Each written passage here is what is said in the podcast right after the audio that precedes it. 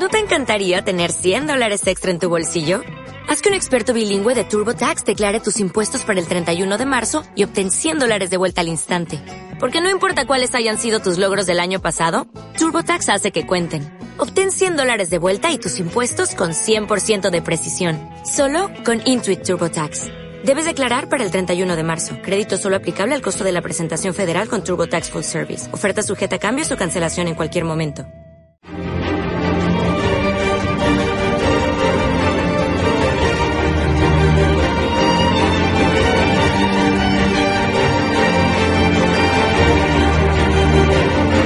Estamos en el año 10 D.C, después de Cantatore. Toda Hispania está ocupada por la bicefalia blanca y azulgrana. ¿Toda? No. Una villa poblada por irreductibles castellanos resiste, todavía y como siempre, al invasor. Y la vida no es fácil para las guarniciones de multimillonarios en los reducidos campamentos de Álvaro Rubium, Sisium, Victorum y Joseba Llorentum,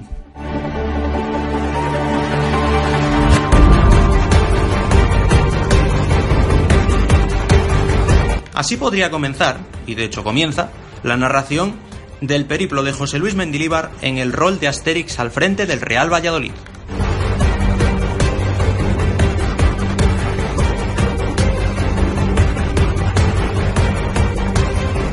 A su llegada en 2006, el entrenador vasco se encontró una ciudad desencantada con un equipo deprimido. En apenas un año, le devolvió un conjunto rebosante de energía a una afición entregada conquistó primera y de ahí en adelante sus guerreros estarían listos para cualquier batalla. Empecemos por el principio.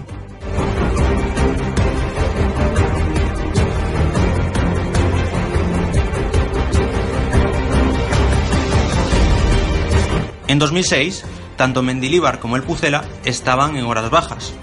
Uno venía de ser despedido por el Athletic a las 10 jornadas de llegar al cargo con el que había soñado toda su vida, lo que tantos años de carrera silenciosa le había costado se desvanecía en apenas un par de meses.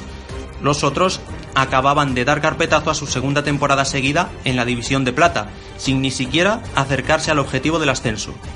Pero, como menos por menos es más, Mendilíbar y el Real Valladolid unieron sus caminos y se potenciaron durante tres inolvidables y abundantes años.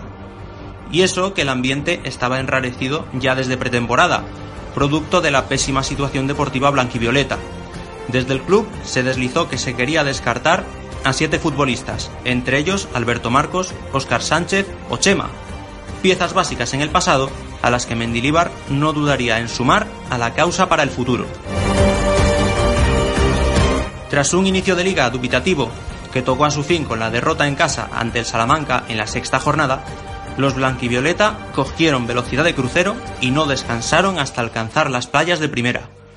La dinámica ganadora incluso le permitió a esa familia unida en torno a los sabios consejos de su padre futbolístico plantarse en cuartos de copa. Y en la competición doméstica, ese grupo indestructible rompió todos los récords. 26 victorias, 88 puntos y tal vez lo más impresionante, 29 partidos consecutivos sin perder, y ascenso a falta de 8 jornadas para el final. El salto de categoría se consumó con un 0-2 en Tenerife, con goles de Víctor y Manchev un 22 de abril de 2007 y se desató la locura tanto en el vestuario como en las calles de Valladolid. La ocasión lo merecía.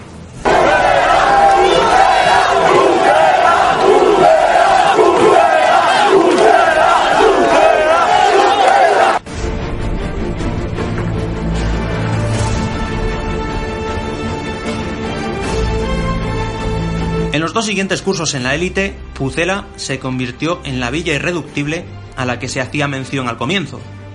Las señas de identidad de la tropa de Mendy siempre fueron las mismas. Sin grupo no había equipo. La presión asfixiante la encabezaba el primer delantero y la sostenía hasta el último defensa. El Real Valladolid siempre buscaba la iniciativa. La columna vertebral, García Calvo, Alberto Marcos, Álvaro Rubio, Víctor Fernández, Joseba Llorente, era inamovible pero todos estaban preparados para rendir cuando se les necesitara. Los entrenamientos eran cortos, intensos y el mensaje del técnico a sus futbolistas tan en caliente que ni el hielo presente en las sesiones preparatorias rebajaba la temperatura. Así se derrotó entre 2007 y 2009 a Real Madrid, Atlético, Valencia, Villarreal, o Sevilla, casi nada.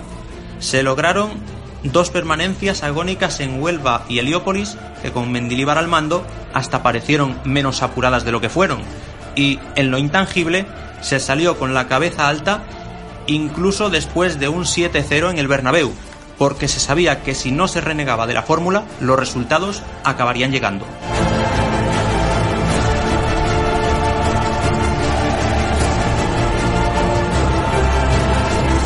Sin embargo, la cuarta temporada de Mendilibar fue de mal en peor.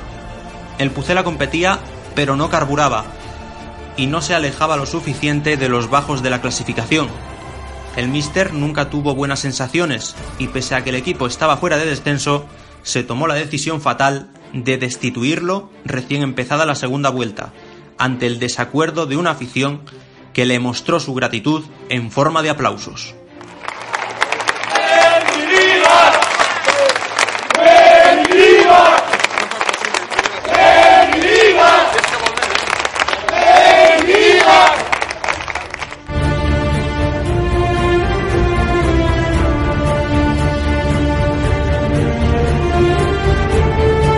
Desde entonces, Mendilibar solo ha vuelto a disputar un partido oficial en Valladolid, o ni siquiera eso.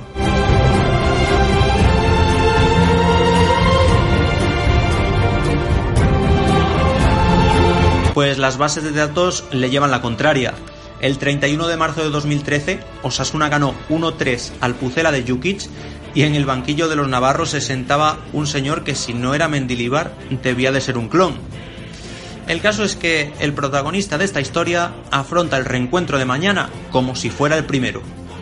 Pero los tiempos han cambiado tanto que ahora toda Pucela desea que prevalezca la poción mágica del druida Sergio González.